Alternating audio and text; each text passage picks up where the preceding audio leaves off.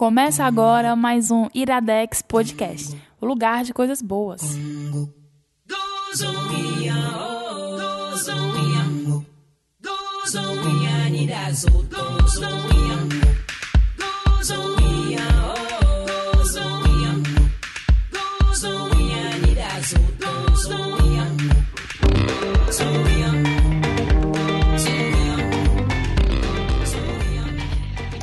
Fazer ao vivo, né?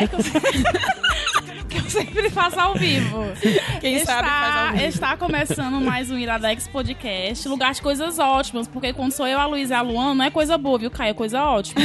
Ei, e essa música aí, é tu, Lu, né? Não. E essa música que é uma mistura de Waka Waka com Luiz Caldas. É daquelas que eu te pedi? Isso, eu amei. É não, eu posso, posso explicar? A música eu não posso participar do programa, né? A gente deixa, só esse momento. Se você pode, não, essa você é a deve. música da Angelique, a Angelique Kidjo, que é uma mulher que eu me esqueci a nacionalidade dela, mas ela é africana, e ela gravou um disco inteiro, regravando um disco do. do. Como é o nome? A banda que. Eu esqueci agora. Do Luiz Caldas. Não, pô, é a banda que canta o. o Psycho Killer. O. Psycho Killer. Ai, que gente, eu sei qual é a música. Eu...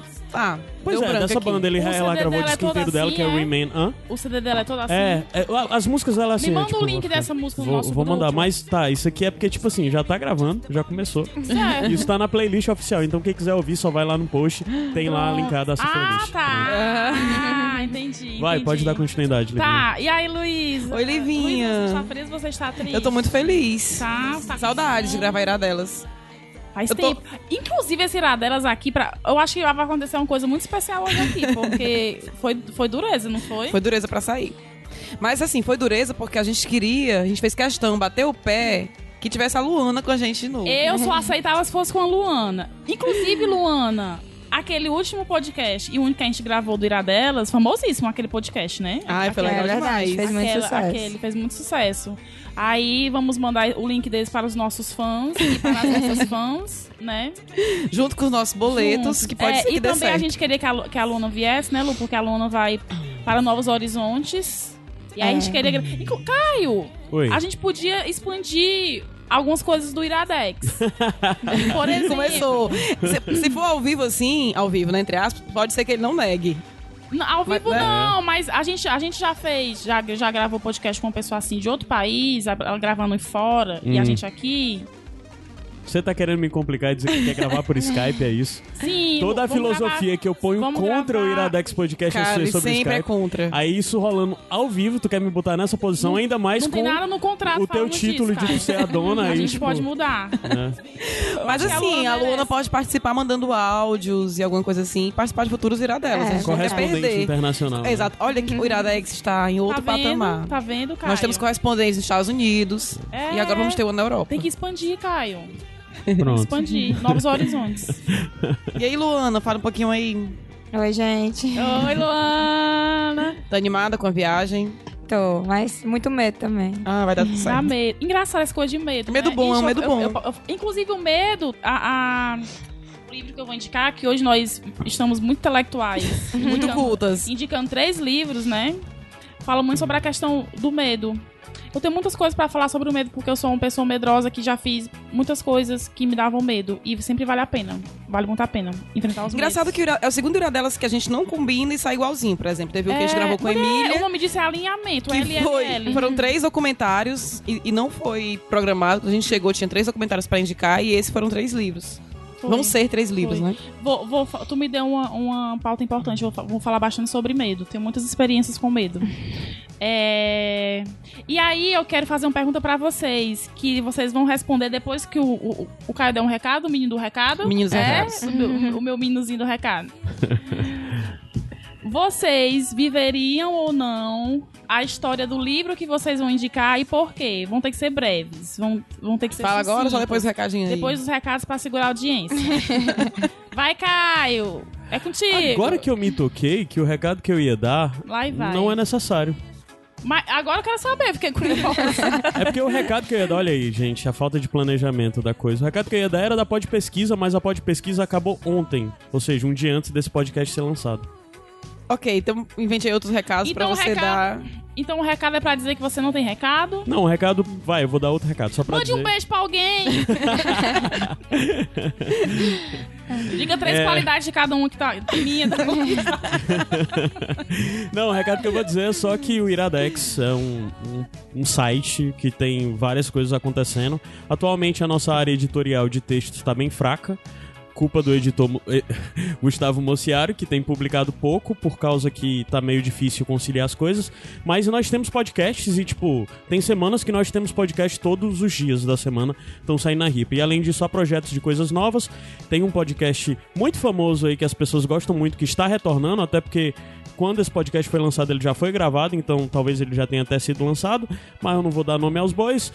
E além de tudo isso, o que mais que tem pra fazer? Ah, se você gosta, apoia, acredita, Acredita. Iradex po- pode, é, você pode ir em padrim.com.br barra iradex, contribui com o valor que você puder. Isso vai nos possibilitar fazer tudo que nós fazemos. Então é o seguinte, já era pra ter acontecido um sorteio do mês de... que a gente tá em que mês agora? A gente tá em agosto. Já era pra ter acontecido mês, o sorteio do mês de julho. Mas só que devido a algumas questões de dificuldades dos dias não rolaram, mas ainda vai rolar, que basicamente é todo mês a gente tá fazendo um sorteio, onde nesse sorteio quem pagou naquele mês vai tá concorrendo. É, o do mês passado é do Idiota, versão HQ do, do Idiota, do Dostoiévski.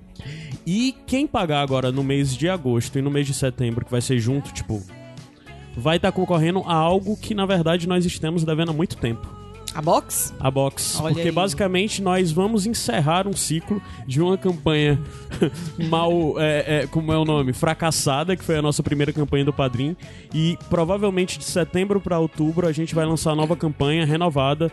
Com um formato completamente novo e até mesmo em um meio novo. Tu mas o Iradex ser renovado. fracasso? Fracasso não, vai. Aprendizado, foi, foi Um aprendizado, ah, pronto. aprendizado, fracasso Mas o que eu quero dizer é que vão vir novas metas e novas recompensas, coisas que são mais viáveis e dentro do que a gente tá, do que a gente pode fazer. Mas uma das coisas principais que vai ser o foco a partir de agora é conteúdo exclusivo pra quem assina e pra quem paga. Não é nível de ah, só escuta se pagar, não, a gente vai ter, não é exclusivo, é conteúdo extra pra quem paga. Pronto, esses são os recados. E falando, só um moment- momentinho falando em conteúdo exclusivo, se você gosta de escrever contos ou alguns textos sobre. Sobre o que você quiser, dá- manda aqui pra gente qual e-mail, o Caio que manda, pra publicar no site. Além de você tiver alguma ideia também de coluna, algo do tipo, pode mandar pra esse e-mail também que fala direto com o Mociaro. Isso. Né? A única. A única. É... Ai, como é que fala? É, Condição é que seja um conto inédito. É, que nunca tenha sido publicado em canto nenhum. Exatamente, falou certo. Então, a pergunta da Lívia e agora eu me calo, gente. Vou desligar meu microfone. não Tchau, falem mais comigo. Caio. Tchau. Ó, não, vai. Não, não. tu- eu, vou te chamar depois. Aí é. É. Eu achava que era só isso. Não, fica gosta aí. Eu, eu amo. Sim, vamos lá. Vocês pensaram? Eu pensei. Eu posso conversar? Vale, eu viajei. Deixa por último aí. Na é, verdade, tá, eu, não- eu não pensei, dizer eu não tu- precisei pensar muito. Não? Tá. Sim ou não da, da minha. Do meu. Pode falar logo o nome do livro? Pode. Pode. Você é dono, você pode tudo. Repete a pergunta aí pra quem viajou que nem eu. Pronto. a pergunta é: você viveria a história do livro que você vai indicar? Sim ou não e por quê? Certo? Eu vou indicar um livro chamado O que o Sol Faz com as Flores.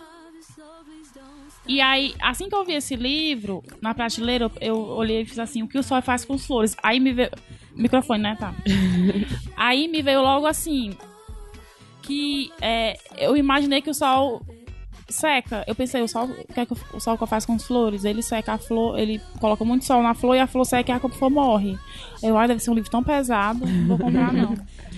E aí depois, eu dei uma, uma folheadinha nele, eu vou falar melhor depois. É... O que é que o sol faz com as flores, que é o nome de cada capítulo desse livro, né? Que é, ele faz a flor murchar, cair, enraizar, crescer e florescer. Eu, ai, termina com florescer, então termina bem, né? Tem um final Eu, feliz. eu tava num vibe, eu precisava de uma coisa feliz. Eu comprei esse livro há mais ou menos uns seis meses. Então eu viveria a história desse livro, a questão do, do, do crescimento, né? De aceitação, de evolução. Eu viveria com certeza. Olha, eu acho assim, me metendo um pouco aí na tua indicação, acho que todos nós, de uma certa forma, vivemos a história desse Sempre, livro. se- sempre. E aí eu li também e fiquei assim, ó. É, e eu, eu acho que não só uma vez, acho que de tempos em tempos a gente passa, a gente passa. né? Por essa E reconexão reconhece com a as fases que está agora. Eu estou em uma fase desse livro. Não vou dizer qual é. Amiga, com certeza é florescer. Ai, ai. Bom, eu não viveria a história do meu livro. E, co- né, e pra segurar a audiência, eu vou explicar só. Tá. Não, quando eu vou indicar, Qual e nome? quem me Diz conhece, o nome. o nome é Kindred. Tá. Laços de Indígena- sangue, Ah, tá. né? É, o subtítulo em português Laços de sangue, mas kindred, ele em inglês significa familiar, parentesco, né? Uhum. E eu não viveria, e assim, quem me conhece, eu já me viu alguma vez, quando eu começar a indicar e falar sobre o que é, vai entender por que eu não viveria. Pra mim Certo. seria too much. Vai, Luana. Bem, o meu é, é um romance, é uma história de amor. Ai, que lindo, amo. Só que é uma história de amor diferentona. Certo. Mas só por ser história de amor eu viveria. Acho que todas valem a pena. Ah, eu acho É. também. Tu tem Mesmo Sagitário, aquelas que a gente sabe que vai dar Sagitário, errado. Não tem É, na é meu ascendente. Ai, meu eu Sagitário. também. Eu sabia que tinha Sagitário. que Sagitário, ele quer viver vários amores. Tá nem aí, doido, doido. certo, vamos lá. Vou, eu- quando o Caio olha assim pra mim de lado, eu penso que eu tô, tô fazendo alguma coisa errada, Caio. Tô- tá tudo certo? Tá, vamos lá. Damn. That's just the way you make me feel. That's just the way you make me feel.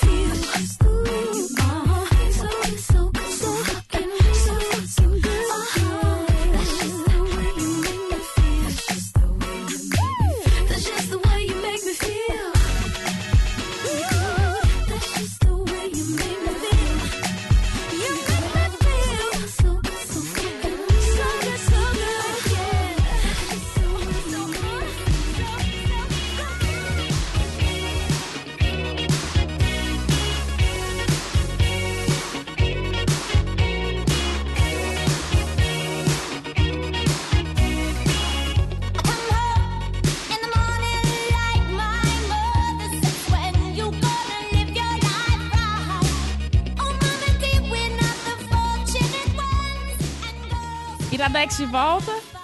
De volta. É homenagem a- minha homenagem ao Gabs, que ele não está presente. É o Gabs que faz isso, é? É? Maravilhoso. Te amamos, Gabs. Eu mais que todo mundo. É, vamos lá, né? Eu fiquei na dúvida de como, como que eu chamo o nome dessa moça. Rup Caô, Rup, Rup, Ru- Eu vou chamar só de Rup, tá? Vou fazer a íntima. É... Uhul. A Rup é engraçado, porque a Rup. É, as pessoas ou gostam muito dela ou odeiam ela. Eu, eu, eu não gosto dessas coisas, não, porque pra mim não, tem que amar, odiar, não pode gostar. Cara, eu já achar ouvi legal. alguém dizer, né? eu não sei se foi a Marina. Hum, Beijo, Marina, saudades, vou tirar delas logo. saudades. É, acho que foi a Marina que uma vez colocou no Twitter que a Rupi era o Romero Brito da poesia. Assim, gente, foi muito pesado. Nossa, eu nunca, nunca tinha ficado sabendo desse lado negro. É porque eu, eu dela. não sei, eu não sei se é porque se é porque ela, ela começou os poemas dela no Instagram, né, no Instagram, no, no Instagram e no Tumblr. Ela começou fazendo os poemas lá e tem, tem- ela fez uma série sobre menstruação, né, desmistificando esse esse nojo, esse peso. Isso foi quando? Faz fa- faz uns aninhos já. Ela é bem novinha, de 92. é bem novinha. Luísa, ela tem quantos anos? Eu sigo. Ela, ela é de 92. Ela tem 26. Ridícula, muito nova. Muito nova. Eu não sigo ela Odeio. no Instagram. É, essa, essa, essa, essa coisa da série da menstruação, eu não sabia, fiquei sabendo pesquisando. E é bem legal, ela faz várias fotos desmistificando o, o ato e, e falando também como é difícil para as mulheres ter que conviver com isso. Sabe o que, que eu acho, Livinha, também? É, como a gente tava conversando an- antes, tem coisa que ela escreve que parece, assim, que você escreveu, assim, um dia... A gente que não é... Eu não sou poeta nem nada, No então... Twitter, né? É, escrevi, assim, um dia eu falei isso, Sim, eu senti sim, algo sim, assim. sim. Talvez a maneira simples como ela escreva seja esse motivo de atrair tanta gente e tanta gente também É, não levar tão a E, sério, sei. e assim, eu, eu não sei o que é que vocês acham, mas eu acho que não só com livro, mas com tudo, tipo música, filme. Tem que lhe tocar. Às, ve às vezes é uma frasezinha, como tem aqui, bestinha, tipo assim. A borboleta, não sei o que, aí termina com transformação. Aquela coisa clichê que a gente já viu mil vezes. Que pra gente, a gente olha, a gente, ai, revira os olhos. Mas, mas às vezes, pega uma pessoa no momento e toca, e Não, aquilo algumas muda a pessoa de alguma maneira. pegou E eu acho que não só valendo. com livro, mas também com música, com, com É, filme, Mas né? eu acho que ela tem a favor dela aí a, a receita do sucesso, que é o tamanho, né? É, são muito pequenas a, as Isso, os poesias poeminhas. dela. É, são. E é de uma leitura fácil. É. Então, ela atinge rapidamente a pessoa. É. É, é instantâneo. É, É, porque as pessoas- é que nem Instagram. É, exatamente. Só que na forma Exatamente, de um livro. Então, inclusive, eu exatamente. tenho, eu tenho um blog e eu tento escrever o- uns textos o menor possível, porque eu sei que ninguém aguenta ler um negócio longo hoje ler. em dia. Exatamente. Então, ela tá escrevendo pra uma geração que quer, assim... Diga lá o que é que você quer, rápido, Ah, e é- ela consegue ser leve, dizer É, a minha bonito. sobrinha, eu tenho uma sobrinha de 17 anos agora, né? Quando eu dei o livro, ela tinha 16, eu era 15. A minha sobrinha de 17 anos adorou o livro dela que eu É. dei. Comprei na, um na livro dela e verdade, dei pra quando ela ela. veio no Instagram, É. ela precisou escrever no papel. É, é o Instagram no papel. Entendeu? E ela. O primeiro livro. Eu até me surpreendi com esse livro, porque no primeiro livro dela é, o- é Outras Maneiras de Usar a Boca, que eu não tenho mais que eu dei uma folhadinha na livraria. É, os poemas são bem menores. E São. esse tem uns bem grandes, tem uns É, poemas tem uns tipo, de, de, de quatro, cinco folhas. Então eu fiquei surpreendida. E eu acho que eu, eu até prefiro quando é uma coisa assim maiorzinha. E aí, o que, o que é que esse livro fala, né? Além daquela coisa da, de dividir o que, é que, o o que é que o sol realmente faz com as flores, né? Que é a questão de murchar, de fazer cair, de enraizar, de crescer, de florescer. É...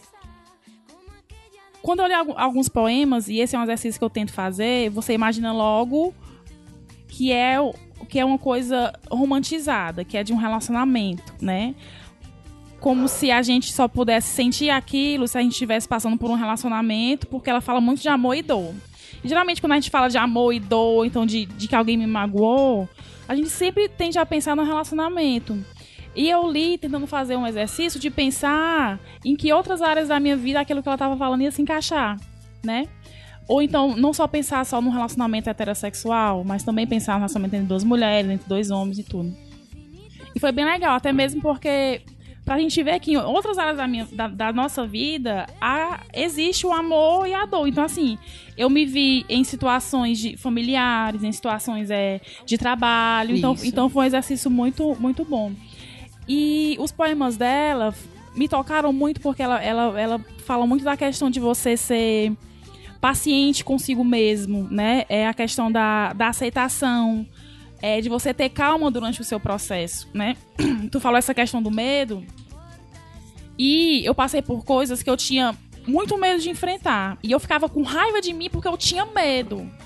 E eu, e eu precisei entender que medo era aquele, por que, que eu sentia aquele medo, e ter paciência que meu medo no momento ia passar. Né? E quando você, você, você enxerga que esse medo vai passar, você consegue enfrentar, né? E quando ela falar aqui de florescer, e tu falou do, do medo, Luana, casou perfeitamente, porque eu acho que quando você enfrenta o seu medo, no caso, tu que vai se mudar pra outra cidade, né? Quando você enfrenta o seu medo, é um caos que, que antecede, eu acho que um florescimento mesmo, de quem você é, do que você quer. Aí isso, isso gera mudança, né? Gera crescimento.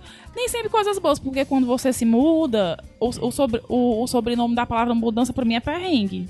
Né? É, Você passa muito perrengue emocional, pessoal, sei lá, financeiro, vários perrengues. Mas quando tu fala que- a questão do medo, eu, eu, lembrei aqui da questão dela. Tu vai chorar? Eu- Não, tô brincando, Quem vai chorar é tudo na hora tu chorar, Livinha, assim, falando, tô emocionada, eu, gente. Não, mulher, porque me tocou e eu lembrei da Luana, porque essa questão do medo, que é uma coisa que, que, me, que me paralisava muito, né? Questão do medo. E quando você, e quando você resolve enfrentar, e você enfrenta aquilo, você se sente assim, a pessoa mais incrível e foda do mundo. Então, assim, quando algum, alguém vem falar, ah, eu tô com medo, eu falo, faz, faz, vai. Eu chamo de vai. medo bom, sabe? Esse É, medo é, bom que, É, É, inclusive sabe, lá a no, recompensa vai ser boa. no Madame Tatu, que eu fui hoje me tatuar, tinha um quadrozinho, né? Se der medo, vá com medo, com medo É, mesmo, né? é, e, e é, e é esse bem assunto isso mesmo. E é bem isso Livinha, mesmo. é uma coisa que eu achei quando eu li esse livro é que assim, ela respeita muito todas as fases. Essa história de paciência que tu falou, ter paciência pra tudo, ela respeita muito todas as fases. Essa semana eu tava conversando com o Gabs, não sei se ele vai ouvir a gente, mas ele me mandou um texto pra eu ler que ele tinha escrito há uns dois anos atrás. Hum. E o texto meio que falava. É, Tipo assim, é, sei nem se ele vai deixar eu falar, mas já tô falando, né? Mas assim, era de um relacionamento que tinha acabado e a pessoa começava a ver a pessoa, o ex ou a ex, sei lá, com outra pessoa. Uhum. E ele começa a se tocar, a pessoa começa a se tocar que, aquele, que eles dois não tem mais, já tem outra pessoa, sim, né? E, tal. sim. e o texto é bem forte, a maneira como ele reage àquilo. Sabe assim. Como se fosse o fim do mundo, como se fosse uma coisa bem eh, trágica e tudo mais. E ele. E, e é agressivo. Tem certos momentos do texto que eu tava lendo aí, o caramba e tal.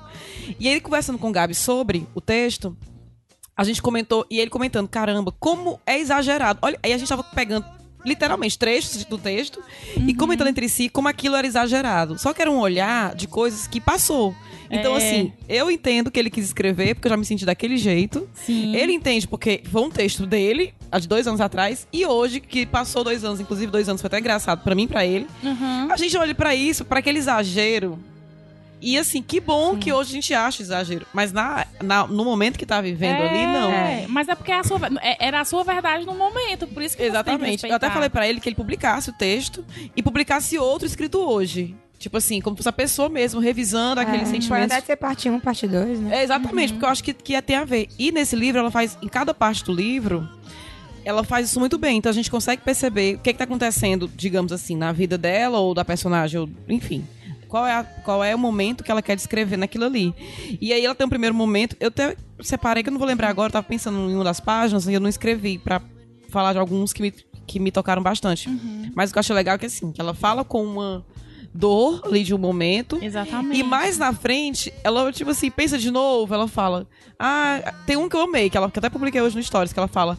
A gente sente saudade de coisas que a gente pensa, vai pensando bem, nem existia. É isso mesmo. Nem era aquela pessoa que eu idealizava, nem era aquela situação que eu idealizava, entendeu? E aí vai construindo esse pensamento, que é mais ou menos o que acontece com a gente também. É. Tem aquele sentimento forte, e quando passa a gente fica, poxa, né? É. Eu me doei e, tanto. essa, e essa construção que ela faz do, do Muxaca aí é sobre um relacionamento que ela teve, né? Eu entendi assim. Uhum. De um relacionamento que ela teve, que ela fez dessa pessoa a vida dela e essa pessoa foi embora. E Quem aí. nunca? É, quem nunca? aí, e aí ela, ela se vê indo embora com a pessoa. Mas ao mesmo tempo a pessoa tá lá na, na dela ótima e ela tá mal porque ela se entregou demais e agora ela não sabe quem ela é. Então ela fala que ela se vê no espelho e procura o rosto dela, ela só vê o rosto da pessoa. Ela, ela Gente, faz. tenho que dar esse livro aí pra, pra uma Né? conhecida minha. Vamos, vamos, É vamos- maravilhoso. vamos É. tirar umas fotinhas, Luna, aí tu manda pra ela no WhatsApp. Tá, tem até marcado aqui o sofrimento dela. Aí ela fala que ela, ela faz uma viagem interior e se procura e, e tenta ver as coisas que ela gosta, ela não consegue enxergar, né? Aí fala que "Ai, le- você levou a minha alegria, enfim, ela ficou assim um caco.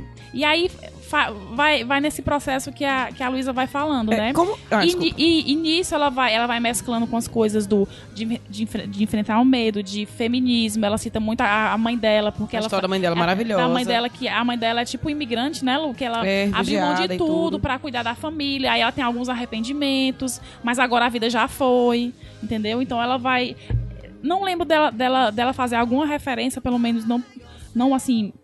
Eu não entendi dessa forma, alguma coisa assim de amizade. É muito focado em- no Uhum. relacionamento. Por isso que eu quis fazer esse exercício de ver os poemas em outros tipos de relação, pra não, pra não pegar isso tudo que- que ela escreveu, que é tão legal, e colocar dentro do saquinho de duas pessoas héteros que, que se magoaram. Entendeu? Sabe, Liv, uma coisa que também me chamou a atenção é algo que eu já conversei, acho que contigo e com o Caio sobre isso. Que assim, quando a pessoa passa por algo assim que ela passou e depois reflete o que é que levou e que, né, qual foi a passada de culpa dela nisso e tudo que ela teve que abrir mão também, a pessoa muda de um jeito. E eu mas acho que eu conversei acho, com vocês. Quando você passa por isso e fica nessa, como tu falou, que não se reconhece mais e tudo, e depois se conhece, aí você não aceita mais tais coisas. É. É incrível, que assim, bom. a mudança que É. você faz interna, aí você, tipo assim, terminou um namoro com alguém que viveu X coisas. Depois que você passa por essa mudança, o amadurecimento e tudo mais, você pensa assim, cara, se hoje aquela pessoa quisesse estar comigo de novo, não ia dar mais, assim. A pessoa que eu sou hoje É. não aceita mais aquela vez Eu pessoa. escrevi que pessoas revol- revolucionam pessoas, revolucionam as outras mais do que guerras, eu acho. Exatamente. Porque você muda completamente depois de alguns relacionamentos. E aí você não aceita mais qualquer coisa, assim. Eu acho que o amadurecimento vem um pouco daí. Quando você vai se relacionar de novo, você não Sim. quer menos do que você acha que merece, e merece de fato, ou que se encaixe na sua vida. Você parece que você quer abrir menos, abrir menos mão É. ainda É, você é mais daquela pessoa que você, você né? é. Isso. É por isso que eu acho que, que, que o melhor rela- relacionamento que você tem é sempre o próximo. Né? Porque você vai chegando É. melhor, mais maduro, mais decidido do que você quer e tudo. É, eu, tentei- essa eu coisa- tirei uma foto de um. Eu tirei várias fotos desse livro. mas tinha uma que ela falava exatamente sobre pessoa certa. Que a pessoa certa. pra, pra você é aquela que deixa você ser é, aquela coisa livre que você, Sim. que você. Enfim, leia que vai ser legal. É. E tu falou aí a questão da, da dela não aceitar e, e a Luna falou da questão da, da mudança. E eu acho que essa questão do. Tu falou de renascer, Lu, e a Luna falou mudança. E essa questão do- de você renascer, eu acho assim que o renascimento de uma pessoa seja por qualquer, qualquer coisa que ela coisa. tenha passado, né? E geralmente a gente renasce a partir de situações muito traumáticas, né? Ninguém, ah, então super, o melhor momento da minha vida eu vou, na- vou renascer. Não. Você renasce no pior momento da sua vida. eu acho que olha, não existe. o melhor lugar é o fundo do poço, porque de lá só tem um caminho pra você ir, que é pra cima, não tem onde. E eu acho assim, eu, eu vou até aqui abrir um, um, um parêntese pra ser piegas, mas eu acho que não tem força maior pra uma pessoa do que um renascimento. Eu acho que uma pessoa que renasce, seja por que for, nada derruba essa pessoa, porque ela já morreu, ela já foi pro fundo do poço, então o que vier ali, ela, ela se acha forte o suficiente pra enfen- enfrentar. Palavra da salvação. eu, vou, eu vou ler aqui um- uns, dois, uns três po- po- poeminhas dela. Esse aqui é bestinha. Vários são, Amo, mas esse vai. é lindo. Estamos morrendo desde que chegamos e esquecemos de olhar a vista. Aí ela coloca assim embaixo, sobre viver intensamente. Isso aqui é verdade, porque a gente- não aproveita os momentos pensando que a gente não tem nada de bom na vida. E tem um aqui que ela fala que é sobre a questão do da concorrência entre mulheres, que esse aqui é um dos meus preferidos. Ela fala assim: nos jogaram num fosso para que nos matassem, para que nos matássemos. E nos deixaram muito esfomeadas por, por, por espaço que acabamos comemo, comendo vivas umas às outras.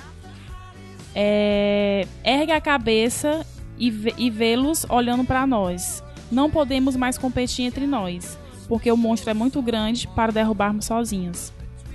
É, Eu gostei muito desse livro. Ele tem umas partezinhas bem, bem piegues, mas eu acho que, que A vida nem é todo é livro. piega, eu acho que os gente. livros não são perfeitos, né? E eu acho que tudo vale se tocar você, independente de quem ela Eu for, também gostei. né? E eu acho que vale a pena. Eu, acho que é um livro pra você, assim, abrir, tipo, é, mensagem do dia, né? Você e, abre e assim ler um dia. poeminha, e ler um É poeminha. isso que eu ia perguntar, porque vocês falaram que ela conta uma história de um relacionamento através da poesia Isso. e dividida em partes, que são esses negócios de renascer, dessas Uhum. fases, né? Isso. Então funciona também se eu ler fora de ordem? Funciona. Porque vai Funciona. me pegar de uma maneira. É, diferente. Funciona. Eu acho que funciona assim. Eu li na ordem, né?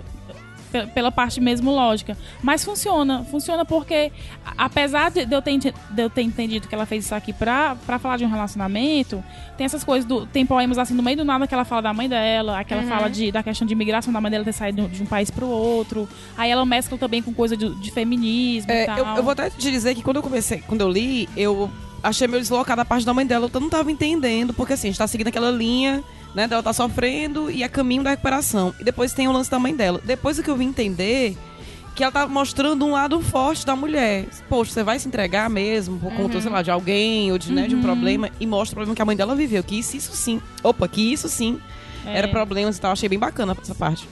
E só pra é, completar isso que tu falou da, da gente, né, sobre o feminismo, das mulheres que eram jogadas pra Sim. competir entre si. Que momento bacana a gente tá vivendo hoje em dia. Tudo bem que temos muito ainda a viver, mas que as mulheres estão assim mais unidas. Eu não sei se vocês percebem isso. então. Sim. É, a gente tava conversando semana passada que teve aquele caso daquela menina, né, que apareceu no WhatsApp, que tinha sete namorados, enganava todos eles. E aí, não sei se você ouviu essa história, foi até o cara que me contou.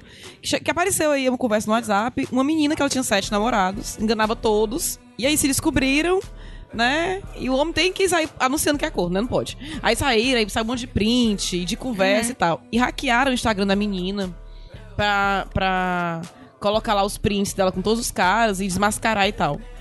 Enfim, começaram a esculhambar e tudo mais. O que foi bacana, um monte de mulher indo lá defender. Maravilhosa, você está certíssima. Eles nos enganaram muito. Aham. Mas assim, independente dela estar certa ou errada na história, o bacana foram as mulheres É. se unindo, que antigamente já todos jogando pedra. assim, e os homens tudo, ó. Se o homem quê, ficar com né? tudinho, é massa. E, é, certo ou errado, independente. O legal foi essa união, assim. Muita gente indo. Eu mesmo fui lá. Me colocar lá. E a Rafa comentou, gostosa. E a bicha é mesmo. Vocês namorados só podia, É, né? eu, eu quero saber, eu acho que ela fazia um planilha, né? Porque pra dar Difícil. conta, gente. Gente, difícil. Eu não consigo dar conta nem, Difícil. nem, Nem de ser mal de um amigo. paquera. Seja amigo, tá bom. Vou ter que escolher amizade de alguém É. pra encaixar na minha é agenda. difícil, é difícil. Mas e aí, Lu, tu, tu falou essa, essa questão da, da união, né? De você, da- das mulheres estarem mais unidas. E aí eu vou abrir aqui um parêntese pra esticar um pouquinho essa, essa minha fala. Pra contar uma coisa que eu passei, uma situação que eu passei é, na semana passada, que o, o Caio tá sabendo e você, ta- e você também. E a Luana vai saber agora. É, a, a questão da importância das mulheres cuidarem uma da- umas das outras. É, eu vou falar porque, enfim, com certeza eles não vão ouvir, mas é, domingo eu tava já pronta pra dormir, eu comecei a ouvir uns barulhos e fiquei na minha, e depois minha campainha tocou, né? E eu perguntei quem era, e era a minha vizinha que tinha sido agredida pelo marido. E ela bateu na minha porta e tava com o bebê recém-nascido nos braços que ela tinha acabado de ser mãe, né? E o marido dela agrediu ela. E aí, assim que eu abri, a- pela voz dela, eu já, eu já entendi que ela tinha sido agredida. Abri a porta, ela tava, tipo, meio com blusa meio rasgada, assanhada e tal, puxei ela pra dentro. E aí, coloquei ela dentro do quarto, porque o cara não sabia que ela tava lá, né? E a bebê ia chorar. Falei, colocar a bebê no, peito e tal e tal. E ela sentou no chão, lógico, tava muito nervosa, né? Branca, eu sentei no chão com ela. E aí eu olho, você olha aqui pra mim, olha aqui bem, bem pros meus olhos, que eu vou lhe falar aqui um monte de coisa. Falei, falei, falei, falei, falei, falei, falei. E isso foi domingo. E desde então a gente tem conversado. E assim, eu me sinto tão próxima a essa mulher. Eu me reconheci nela de tantas formas, né? Não que eu tenha passado pelo que ela passou, mas eu, eu vi nela uma pessoa, uma, uma mulher, uma, uma- uma, parceira de vida, né? Uma, uma pessoa que, que precisava ser ajudada e que eu ajudei e que eu espero que ela faça isso pelas outras pessoas, né? E aí no dia seguinte ela me mandou uma mensagem tão linda, dizendo que, que eu- o que eu tinha falado pra ela, é, ela fez ela pensar em muitas coisas. Eu fiquei pensando, caramba, se, se o que eu falei pra essa mulher fiz ela não voltar pra- mais pra esse relacionamento, né, né, que é um relacionamento de, de abuso, de, de violência, eu eu dei cheque assim na vida, porque olha a vida plena que ela pode ter vivendo longe de, de uma pessoa, né, que, que faz isso com ela, né? Então, assim, eu, eu, eu sinto, eu me conectei com ela de várias maneiras e eu não acho que isso é uma coisa eu acho que é coisa, assim, do entendimento que a gente tá tendo, que a gente tem que ajudar uma outra, né? Eu, eu é jamais, muito cruel, eu jamais a fecharia, gente. eu jamais fecharia a porta para um homem que estivesse pedindo socorro, né? Se eu visse que era de verdade. Mas o fato de eu ter abrido a porta para aquela mulher, e ela fala, eu não sei porque é que eu bati na tua porta, mas eu, sabe, eu, eu, acha, eu senti que eu tinha que bater na tua porta. Então eu não acho que isso é coisa por acaso, eu acho que isso é a gente enxergando em outras mulheres potenciais ajudadoras para aquilo que a gente está passando, independente do, do que for. Né? Então, assim, essa questão da, da, da competição realmente está mudando. É um, claro que é um caminho, né? É um processo e a gente tem que, tem que entender e tem que mudar muito. Eu mesma ainda julgo, ainda tenho atitudes e pensamentos muito machistas. Mas eu acho que esse é o caminho e eu fico feliz de ser um. E tenho orgulho de ser uma mulher que ajuda outras mulheres. E sou muito abençoada porque tenho mulheres que nos piores momentos da minha vida chegaram pra mim e falaram: Eu tô aqui, tô do teu lado e conta comigo. E eu acho que é assim que tem que ser. É a maneira correta de se viver. É a maneira correta de se viver, segundo a Bíblia, Levíticos 3, versículo 12. Sobe a música, DJ. What would you do? You knew you couldn't fail. I have no fear anything. Do everything well. I have no fear jail. I was born in a trap. I have no fear death. We all born to do that. It's just life. I'm just nice. Tonight I might raise my price. Great advice. Damn you, ho. Jesus Christ. I can do anything.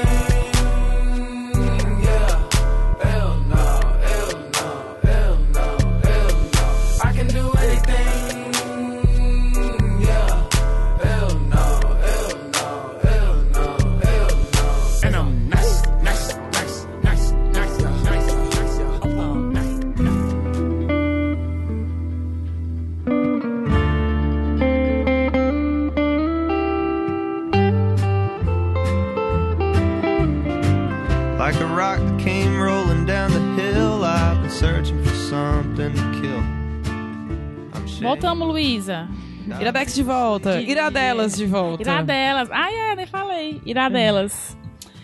Nossa segunda indicação da nossa convidada ilustríssima. Luana, mulher, a gente, Quase esperou, a, gente, a gente esperou por ti, viu? Eu escolhi, eu escolhi esperar. Vamos diminuir essa expectativa aí. Eu escolhi esperar. Jamais. Vai, Luana, o que foi que tu trouxe aí pra gente? Eu fiquei curiosa com essa história de amor, quero entender como é que é. É, eu trouxe, na verdade, um livro que ele é bem conhecido. É As Travessuras da Menina Má. Não, eu acho que não tem as. É Travessuras da Menina Má. É, do Mário Vargas Llosa. É, ele ganhou o Nobel com esse livro. Então é bem conhecido.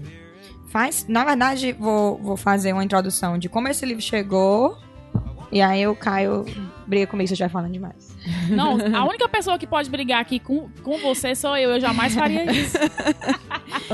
É, esse livro, ele chegou pra mim. Primeiro que eu não sabia quem era o Mar Valles Loza, nunca tinha ouvido falar. Uhum. E aí, esse livro chegou em mim através de uma ex-amiga.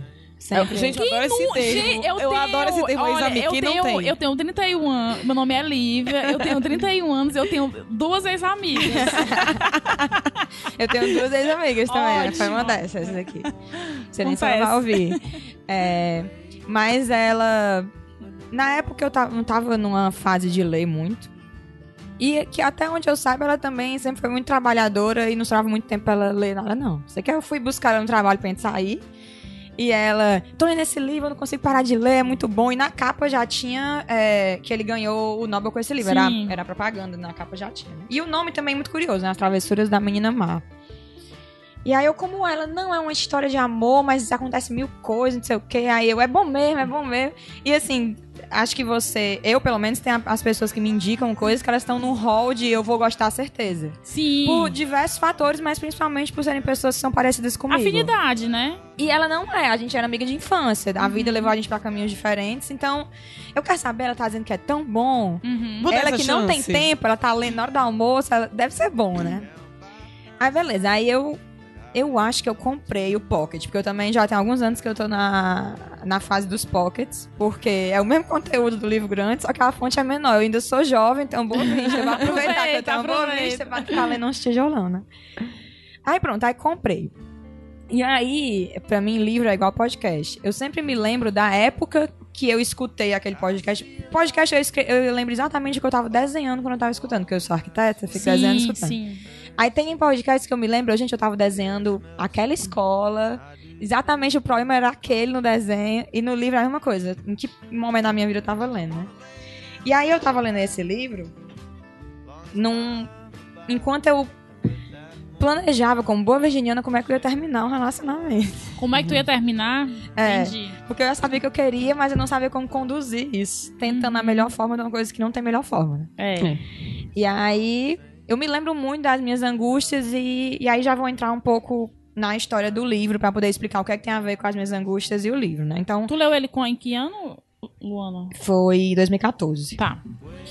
E aí, é, o Mário Vargas Llosa, ele faz parte de um boom literário de escritores latino-americanos que na década de 70 eles começaram a escrever uma literatura contemporânea e foram ganhando nome mundialmente, né? Isso aí já é eu, depois de ler, né? Tipo, quem é esse cara?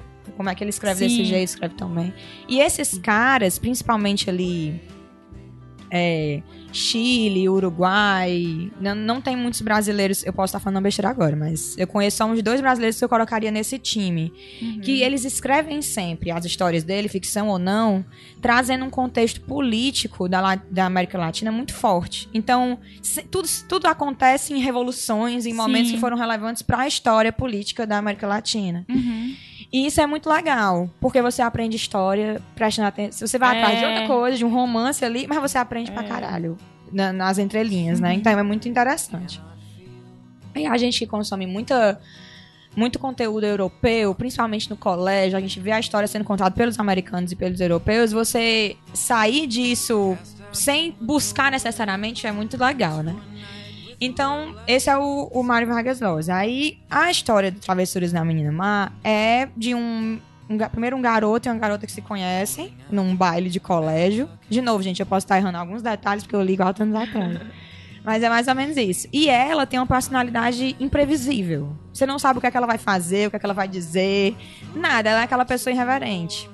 E ele é aquele cara que tá conformado, vai aquela vidinha. Ele se conhece, ele se apaixona. E a vida separa eles. Aí eu vou tentar não dar spoilers. Isso vai acontecendo ao longo de 40 anos. Meu Deus, que agonia. 40 anos. Já quero ler. É, eles mudam de cidade, eles mudam de vida, eles conhecem outras pessoas, mas ele, ele é completamente louco por ela. E ela? Justamente porque ela é esse mistério. Entendi. Tipo, quem ela vai ser da próxima vez que a gente se encontrar? Às vezes passa um grande período de anos e ela Ai, é tão legal. E ela vem com outro cabelo, com outro jeito, É. com outra história. Aham. Ela viveu tanta coisa em 10 anos. Em 10 anos ele, tipo, fez a mesma coisa. Entendi. E é essas duas pessoas muito Parece a, a- impressão que eu tenho quando eu vejo isso aí é, é que parece que a pessoa ela meio ela meio que quer ter a vida da outra, mas não no sentido de invejar. Eu acho que é, é porque a outra consegue ser talvez o que ela não É. consiga, né? O que Eu acho que conseguia. o, o que ele ama nela é justamente o quanto ela é imprevisível. E ela Uhum. realmente é muito apaixonante, mas dá raiva também. Porque ela pisa no pobre, assim, de certa Uhum. forma. Como ela. Eu não vou dizer que ela privilegia a liberdade dela, mas como ela tá atrás de uma coisa específica, ela tem uma ambição, sobretudo financeira, e ela coloca isso em primeiro lugar, ela se coloca em primeiro lugar e a ambição dela. É pra mim é muito fácil que ele gira em torno dela quando ela se dá esse protagonismo. E eu acho que isso é, é sempre bom a gente ter em mente. Eu acho que ela, eu diria assim, vou dar minha opinião, que ela foge da conta. Ela dá um protagonismo demais e o pop sofre muito. Entendi. Mas assim, é sempre bom que quando a gente esteja no relacionamento, a gente continue sendo o centro dessa rotação. Sem dúvida, sem dúvida. Lógico, vou ter momentos que você vai estar mais ali pelo outro, o outro vai precisar estar no protagonismo. Você é um jogo meio que de poder, de certa forma, como eu acho que o sexo também é. Sim. De você passar a bola e depois você recebe. Uhum. E, esse, e o Mário Vargas ele fala muito de sexo, ele escreve muito, tem cenas muito explícitas, mas não é gratuito, nunca é. Isso é genial. Outra coisa boa também é que ele é econômico. Ele descreve uma cena, o tanto que ela merece ser descrita. Mas descreve muito, você se imagina dentro do quarto. Mas aquilo tem um porquê, não é descrições de cinco páginas como ator- autores que eu amo fazem, e eu gosto dessa descrição de cinco páginas. Mas ele descreve o que tem que descrever e vai, aquilo flui, e passa 40 anos que você vai ler em cinco dias, e você fica tipo, meu Deus, que loucura, que real essa história. Aham. Ao mesmo tempo que não é, porque como é- ele escreve durante quatro décadas a vida dos personagens, e ele passa por momentos da história muito relevantes, tem hora que ela, a menina má, tá casada com um gangster, tem hora que ela tá casada com Ah. um cara da máfia japonesa. Então, assim, tem umas coisas que são claramente ficção, né? Assim, que Uhum. não se daria aquilo. Mas faz tudo parte de ele apresentar essas personalidades e essa história. De... Porque tem até uma coisa que eu anotei aqui, que eu acho que é muito, muito verdade, assim. Que é uma, é uma, uma história que mistura realidade e ficção. E que mostra um amor que é indefinível. Não dá pra você definir como ele é. E é como eu acho que o amor é, de verdade. É, n- não deixa de ser amor porque, porque não tem uma definição, né? É, e porque. E assim, o final desse livro. Ele é assim de você Tu não vai largar o livro e contar bater agora, palmas, mas não vou. quando o podcast acabar, tu vai me contar. Que eu fiquei Não, muito curiosa. Mas é eu vou muito sair do ouvido, Luísa. E aí, assim, vou, vou, vou- não vou ler como, como ele escreve, porque eu acho que vai ficar muito chato de Tá. ouvir. Mas assim, vou ler um pouco do, do Ricardo, Ricardito, como ela chama ele, do que o Ricardo fala dela e o do que Certo. ela fala pra ele. Tá. Só pra vocês sentirem a vibe dos personagens, né? Tá. Ele diz pra ela: No fundo, eu sabia que você nunca seria uma mulher normal. E eu nem queria que fosse, porque o que amava em você era também o indômito e o imprevisível da sua personalidade. Ele diz isso pra ela, tá ótimo. Uhum. E aí ela diz, em outro momento, tô pegando trechos. Uhum. Ela diz: Eu nunca disse gosto de você, amo você, sorrindo, de verdade. A ninguém. Só disse essas coisas de mentira. Gente. É, porque eu nunca amei ninguém. Ricardito, ela diz, né? Menti para todos, sempre. Acho que o único homem a quem eu nunca menti na cama foi você. É, ela dá um chute e depois dá um beijinho, né? É, e esse é o livro. Ela vai chutando e vai dando beijinho e é divertido, você ri. Aí você tem vontade de transar, porque é muito Aham. sexual. E depois você fica, menino, por que esse homem não larga essa mulher? Tá vendo que ele tá fazendo de O trouxa? cara te ama. Mas aí quando eles amadurecem, quando no final do livro, quando eles já estão mais velhos, eles lembram dessas tudo que eles viveram, eles têm conversas que você entende por que que ele deixou ela ir e vir. Uhum. E por que que ela continuou vindo? Porque ele deixava ela ir vir. Uhum. Diferente de todos os outros que queriam colocar ela num pote, né? De agora você vai ser uma mulher assim. E ela nunca teve, nunca se encaixou em nenhum pote. Então eu acho ela apaixonante e uma pessoa que você tem muita raiva. Aham. E isso é muito genial, você criar um personagem que tem essa. Que você ama e que você odeia, né? É. E, e você entende ele, depois você critica. Enfim, é um livro muito apaixonante, assim. Eu comprei o pocket dele, né? Tô muito curiosa disse, na dos final. pockets. O final é. Nossa, às vezes dá vontade de voltar e ler só o final. É, e eu. E é um livro, eu sempre dou os livros, assim. Exceto os que têm dedicatória ou que foram muito marcantes. E em uma época dessa eu fui dar uns livros e eu fiquei, pô, mas o mundo merece. Alguém merece ler esse livro, né? Uhum. Ele, será que eu vou ler de novo? E eu não consegui. E eu acho que isso diz muito sobre o quanto eu gostei dele. Ai, que legal. Ele ter ficado no meu bolo. Eu assim. não li, mas eu amei ele. Foi um livro que eu, foi um livro que eu comprei pra mim, então geralmente eu, Aham. eu dou pra alguém esses, eu fico só com os que me dão. E ele ficou. Foi um que eu comprei pra mim e falei, ele vai ficar. Porque ele é- eu quero ler quando eu estiver mais velha, quando eu tiver passado por vários Sim. outros relacionamentos e eu É. quero voltar. E é uma distração. Ai, Luana, eu amei. É uma distração incrível. Poxa, Eu vou, tenho, vou eu colocar tenho, na minha lista. Eu tenho duas coisas pra pincelar da tua indicação e depois a Lu pode pincelar também se ela quiser. Essa questão que tu falou da. da... Na verdade, três coisas. Primeiro, a questão dele ser mais apaixonado por ela do que ela por ele, né? Porque o que a gente tá acostumado a ver é sempre a mulher muito mais dedicada no relacionamento do que o homem. Relacionamento assim, porque não, não era bem o que eles tinham, né? Mas assim, mulheres que amam muito mais o homem do, do que o homem que, que, que as ama, né? A segunda coisa é a questão que tu falou do, da importância de, independente de você estar no relacionamento ou não, você ser o seu centro. E eu, e eu quero aqui fazer aquele exercício de estender a isso não só a um relacionamento amoroso, É, mas sim. também familiar, que são relacionamentos que geralmente há muita dependência emocional, de amizade, né? E de você. E, gente, é clichê, mas é tão verdade que as- quanto mais você se ama, mais as as pessoas vão amar É. você. É uma verdade absoluta, isso é muito verdade, entendeu? Então, assim, ser, você ser o seu centro não é, não é egoísmo, é, é questão de você ser, ser primeiro você e depois o outro, É. que eu acho que essa é a maneira correta de viver, né? correta de É Não, e eu tava tendo uma conversa um dia desse com o Marcos, meu namorado, aí a gente brincando, aí tá hora ele falou, a gente tava brincando de alguma coisa de ator, não me lembro, ele vai escutar, ele vai lembrar. Aí tá hora ele falou assim, não, porque eu sou o protagonista da tua vida. Ele falou, eu tava de costas, arrumando não sei o quê. Aí quando eu virei pra dizer, o quê? O quê, querido? Sou eu. Aí ele já me imitou, tipo, ele falando de mim, porque ele sabe que eu ia dizer isso.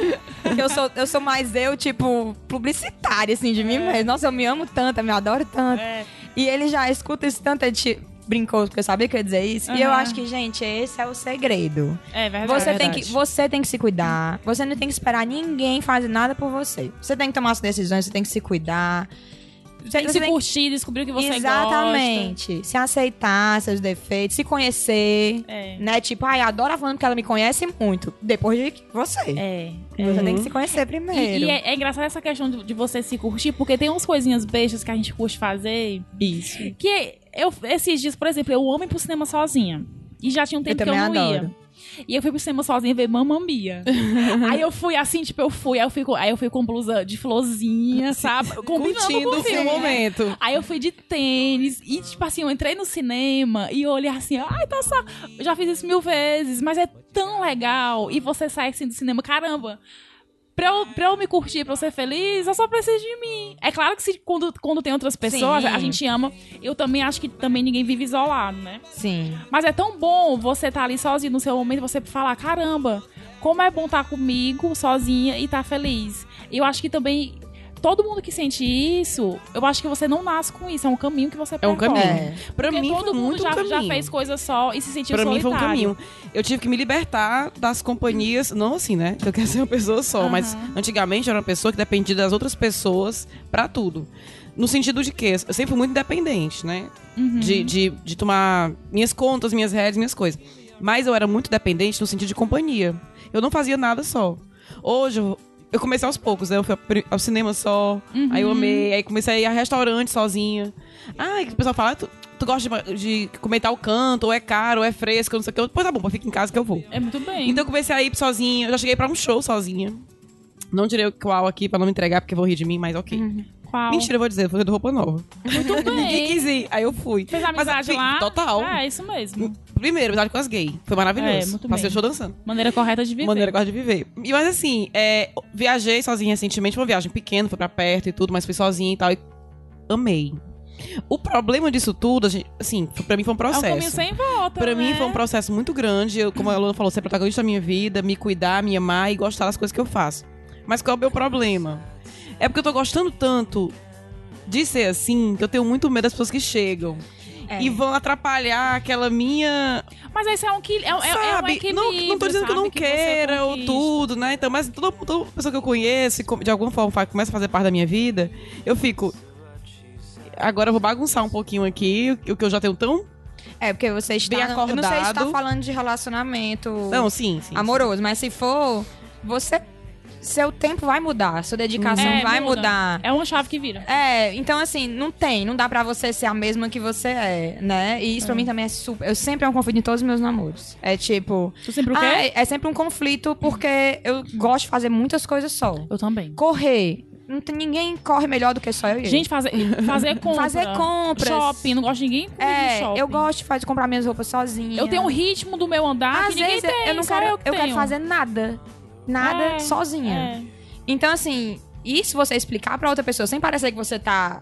Que a, que a companhia dela não é legal, É que você não quer. É tipo, então, só quero ficar só hoje. A pessoa, o que aconteceu? É. Então é sempre. Até a pessoa se acostumar com o meu jeito, é sempre complicado pra algumas pessoas entenderem isso. Mas ao mesmo tempo tem um prazer de você entrar no mundo do outro e ver. Tem, é muito legal. É, É, e dividir também, né? Tem- já por outro lado, tenho esse meu lado que eu curto as coisas sozinho, mas por um outro lado, tem certas coisas, por exemplo, eu gosto muito da minha rotina e gosto de cozinhar e tal. E eu penso, poxa, por estar dividindo isso com alguém, né? Me Tô liga, cozinhando- amiga. Tô cozinhando aqui só pra mim. É, Me liga, amiga. É só tu ter na cabeça que a pessoa não vai se encaixar no teu, na tua rotina, no teu mundo, né? É, mas que ela vai bagunçar, vai te dar uma coisa diferente, mas que ela vai É, vai- eu vou ganhar também, É. né? É isso aí. É verdade. Agora, sim, uma coisa que eu acho legal desse livro é o tempo, é a passagem de tempo, que eu acho É. que a gente eu vai ver passagem de tempo. amadurecimento dos personagens que É mudam um pouco a bom. história. Eu acho que vai ser legal. Vou ler. Gostei. Muito Eu, bom. amo, eu não gostei, não, eu amei. Agora, o o Caio, nosso DJ, vai subir a música e depois a gente volta com indicação da Luísa. Esse é o que, Luana? O Iradela. Iradelas. Amo.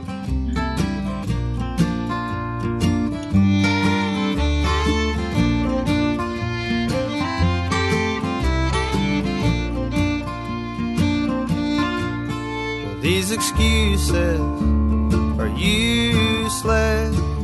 We've run aground again.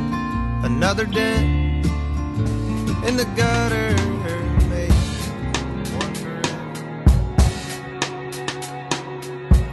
I tried to drink it away.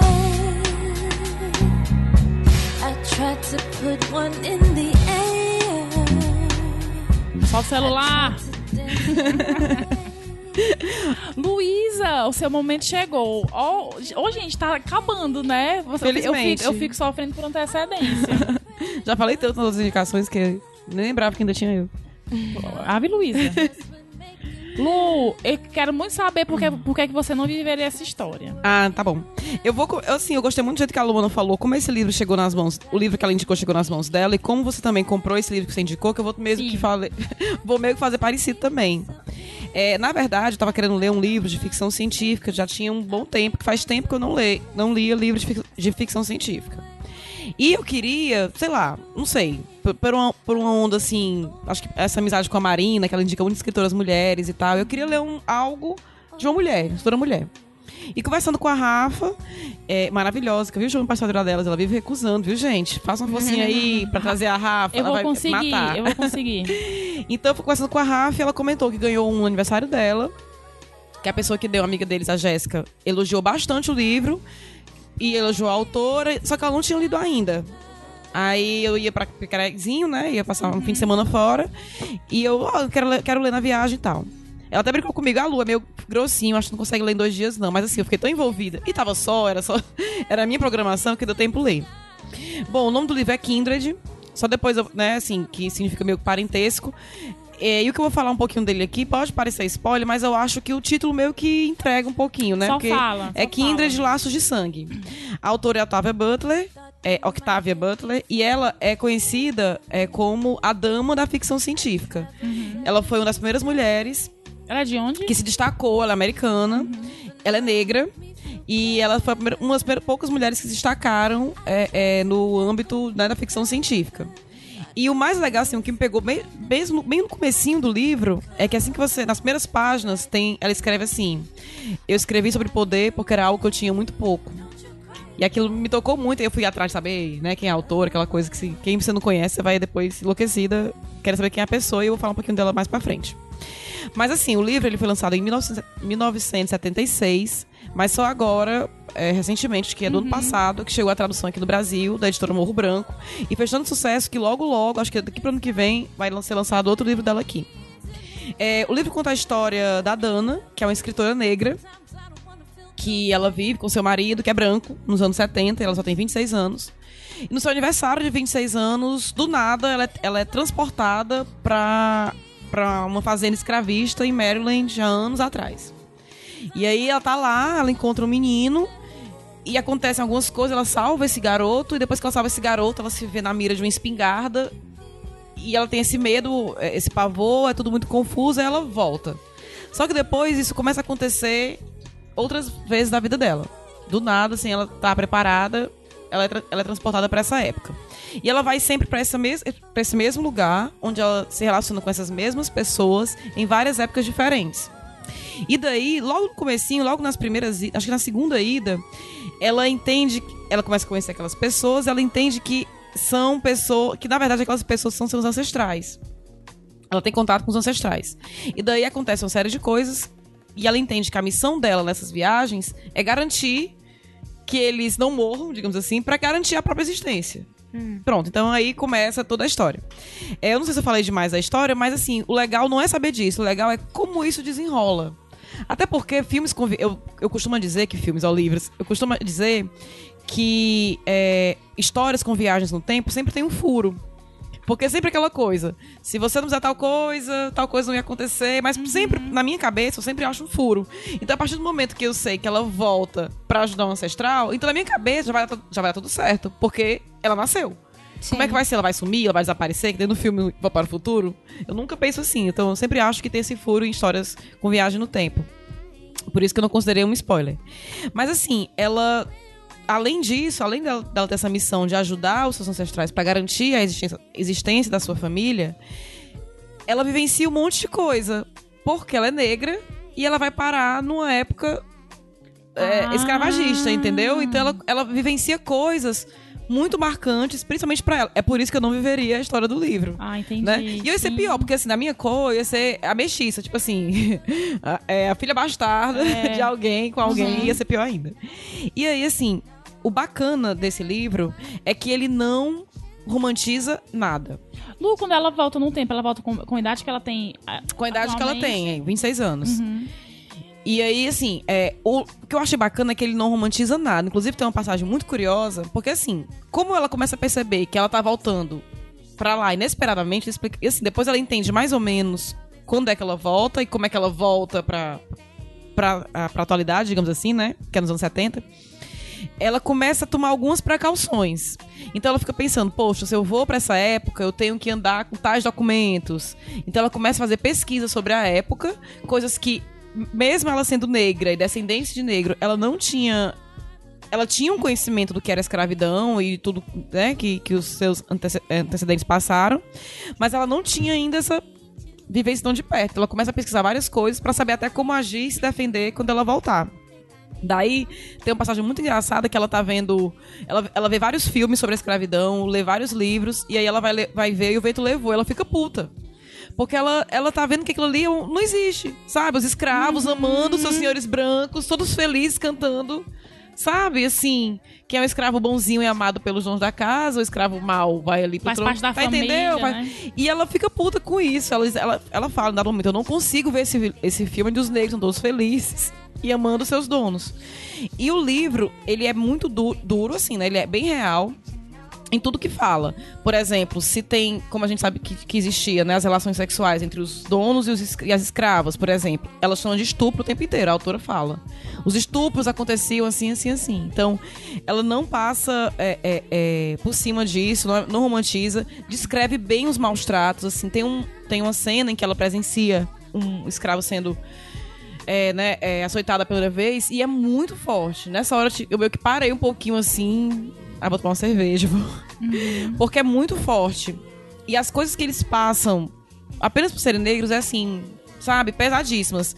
E ela, quando ela, como ela, como ela interage com outras pessoas, até a maneira de falar dela, os brancos ficam putos, porque ela, logicamente, né, Sim. instruída, falando bem, eles ficam assim, como é que pode? Essa mulher sabe mais do que eu, digamos assim, né? Então a gente é, vivencia tudo isso. Então, mostra bem como eram as relações e é meio que fascinante, porque tem esse lado da ficção científica que são as viagens no tempo, mas retrata muito uma época da história. E assim, os personagens, tanto ela como o marido, são escritores. E tem um momento, né? Porque nem tudo é só questões difíceis, o livro ele né, passa por várias, vários acontecimentos. Tem um momento que eles começam tipo, a curtir, entre aspas, a possibilidade de conhecer outras histórias. Eles voltam Só- sempre que eles querem? Não. Acontecem algumas coisas que fazem com que ela volte. Quem volta mesmo é ela, Certo. né? Mas assim, ele tem um dado momento que ele, que ele fica fascinado. Eu vou ter que falar isso pra poder falar de uma passagem que eu achei bacana. Que, que ele, pra protegê-lo, ele acaba indo com ela também. Mas assim, é bacana porque você vê a diferença de como é pra ele, que é branco, viver naquela região, e pra Totalmente. ela, como é negra. E tem uma passagem do livro, eu até tinha marcado aqui a página, mas eu não trouxe o livro. Mas tem uma passagem do livro que é uma coisa que a gente vivencia muito em, em discursos que a gente vê, conversa com os amigos ou até nas redes sociais, que é o olhar do outro. Por que, que a gente fala, às vezes, que o, o homem não pode falar de feminismo? Porque ele nunca vai saber o que a gente, como mulher, passa ou sofre com o machismo. E tem um dado momento em que ela tá ali. É, ela tá, ela tá num- numa situação em que ela olha umas crianças brincando com a escravidão, digamos assim, e comenta com ele indignada, e ele meio que ameniza a situação. Não que ele tente amenizar, mas a maneira como ele fala, né, ele fala assim, "Pô, ah, mas tem que ver que essa fazenda aqui nem, nem é de todo ruim, ó, não tem feitor, as pessoas não trabalham mais do que podem, elas se alimentam na hora que quer e tal. Então, assim, é bem, bem menos pior do que a gente imaginava. E ela fica puta com, com ele pra ele dizer isso. Ela falou assim: é, mas eles não têm liberdade, eles não podem casar com quem querem, eles não podem ir pra onde eles quiserem. É, é ruim. Não é porque tem menos, é, é, menos violência que é, que é bom ser escravo. Ah, é bom Sim. ser escravo. Hoje eu tava vendo.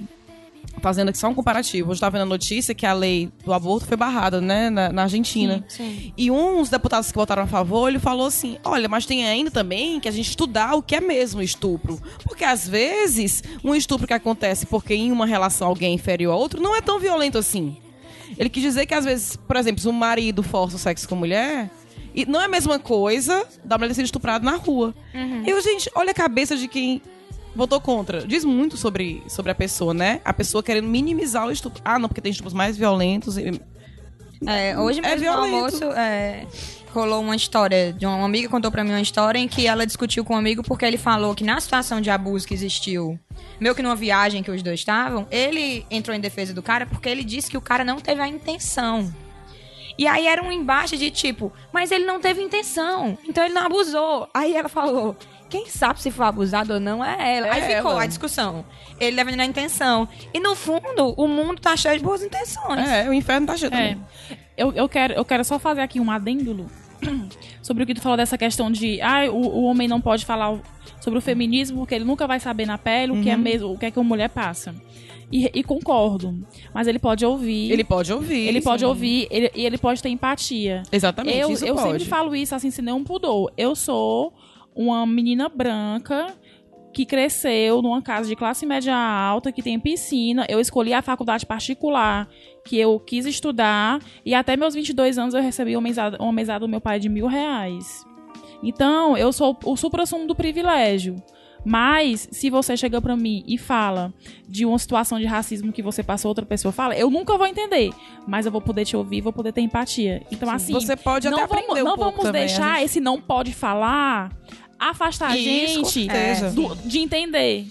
Né? A questão quando eu falo assim, que a gente diz Sim, isso, é só sim. porque não sente na pele. É, É. como, é, é, é- é como eu falar assim, eu já sofri racismo pela minha cor, mas ainda tem essa outra diferença, né? Tu é uma mulher, né? E além de ser mulher e me considerar negra, muitos não me olham como negra. Uhum. Ah, tem o morena, Vão né? questionar o que tu sentiu, né? Exatamente, vão questionar. Então, assim. E aí, eu, e eu também me coloco no lugar que, que logicamente, uma pessoa que é, que é né, digamos assim, mais negra do que eu. Eu não sei nem se tá certo falar isso, não sei como é que diz, mas enfim. Um tom de pele, né? né, com o tom de pele mesmo mais escuro, vai, pa- passou ou vai passar por coisas que eu também não passei. Sabe? Então, é, quando eu falo assim que não pode falar, não é que não possa, eu né? entendi, Até pro- pro- é, propagar e tudo, né? Como eu tenho muitos amigos homens, e a gente conversa muito sobre isso, eu converso muito com o Caio sobre isso às vezes também, que o que eu que eu espero dos homens, além da empatia de nos ouvir, é estar abertos também. Em vez de minimizar o que a gente tá passando. Ah, isso Ah, mas também. Não, peraí, mas também não. Vamos ouvir aqui. E começa a trazer isso, levar isso pra sua roda de amigos. E isso, isso Sabe? Hum, e- Toda vida que um cara. Desculpa, Livinha, Não, mas imagina. toda vida que um cara. Um amigo fala uma coisa machista e o cara corta, ali já é um passo pra Exatamente. frente que a gente tá dando a caminho, né? Exatamente. A favor do feminismo. É, Eu acho que, que é importante pra homem e pras mulheres, Pra todo mundo, pra pessoas, reconhecer que o que o outro sente, se ele tá lhe dizendo, é verdade. Pode não fazer sentido nenhum. nenhum. Pode ser assim, Um pra exagero- você é tipo, nossa, mas a, a mão dele caiu na tua bunda e tá se sentindo super abusado. Tá sentindo, É, tá Ó, sentindo. Luana, eu- Gente, é a sua verdade. é Eu sua passei por uma verdade. situação recente onde tinha uma pessoa na minha frente muito assustada e pra mim aquela situação não tinha motivo nenhum de ter medo. Mas a pessoa estava visivelmente assustada. Eu falei, foda-se a minha racionalidade, vamos aqui cuidar do medo que essa pessoa tá Sim. sentindo. E eu fui lá e falar, olha, se acalme. Eu, tipo, não tinha porquê. Mas eu fui lá e cuidei do sentimento que a pessoa sente que eu vou ter que acreditar que é real, que ela não tá fingindo, então eu vou ajudar. Então a mulher se sentiu abusada, você pode pensar, não achei que isso foi abuso. Pra mim não seria Foda-se. abuso. Foda-se. Ela, ela achou, vamos dar. As pessoas sentem, sentem diferente. Isso. Homens e mulheres. Então, tá sentindo alguma coisa? Pronto, é verdade. É isso. Luana, eu tenho uma, uma teoria que eu sigo, assim, tudo bem que nem tudo é tão preto no branco, mas eu tenho uma teoria que eu sigo, e eu falo muito isso em sala de aula, às vezes, né? Já dei aula pra criança, hoje em dia eu dou aula pra adolescente e adulto, pra jovens e adultos, que é assim, o ofendido tem sempre razão. Tenho isso pra mim. Existe. É ele que sabe? sabe se ele for Se pra mim pode ser uma besteira. Só que se eu, eu brinquei aqui com o livro de uma coisa que eu acho uma bobagem. Se magoou, não tem por que eu repetir. Sim. Ah, mas é uma bobagem. Pra ela não é e acabou, assim. Ponto se eu final. posso brincar, se eu quero brincar disso com outra pessoa, eu vou lá e brinco. Se pra aquela pessoa magoou, parou. Exatamente. Sabe, assim, tem que ser. é, Às vezes eu se falho nisso, é mas. simples, é só uma brincadeira, você também faz parar, então. Né? Entendeu? É Um, um exemplo besta. É, a gente fica brincando com o Caio. Caio agora está no shape, e voltando ao shape porque tava no desafio de 30 dias. Mas o Caio, antigamente, a gente brincava com ele, volta Caio gordo, não sei o que, não sei o que, e ele odiava. E eu vivia brincando, tinha saudade e tal. No dia que ele me falou sério que não gostava, eu parei, não brinco mais. É. E era um brin... pra mim era uma bobagem. Sim, Mas sim, isso é um exemplo ínfimo, né? Tem é, ofensas. sim. Enfim, Muito maior. Ficou bravo, cara, porque eu falei isso, não, né? Mas enfim, voltando aqui um pouquinho pro livro, tem essa história, então a gente acaba vendo aquela escravidão de vários olhos, inclusive pelos olhos das pessoas que moravam na época. A gente entende como os negros se sentiam, como alguns conformavam com a sua vida e outros não. E assim, o. o- Tem uma, uma personagem no, no, no livro que ela se relaciona com ele, não relacionamento amoroso, mas assim, né? Que ela convive com ele, ela tem que conviver com ele, e esse eu não vou entregar por quê. E ele é, ele é um dos donos da fazenda onde ela tá.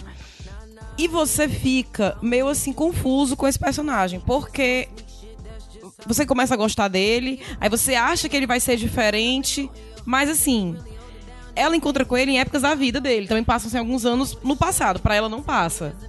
Mas pra, quando ela volta, passa. E aí ela não tá lá o tempo todo. Às vezes, quando ele. Quando ela conhece ele criança, que ele conversa com ela e tudo, a gente vê a inocência dele. Ele tem amigo, ele, ele faz amizade com as crianças escravas da fazenda e tal. À medida que ele vai crescendo e tomando o espaço do senhor da fazenda, então ele vai mudando. Sabe, por mais legal, entre aspas, que ele seja, mas, poxa, eu quero aquela escrava pra mim, eu vou ter de qualquer jeito. Você fica meio.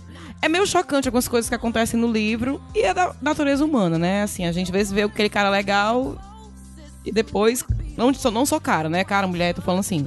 Pessoa. De uma pessoa legal e ela esconde outras facetas também e tudo mais. E o livro mostra muito bem isso.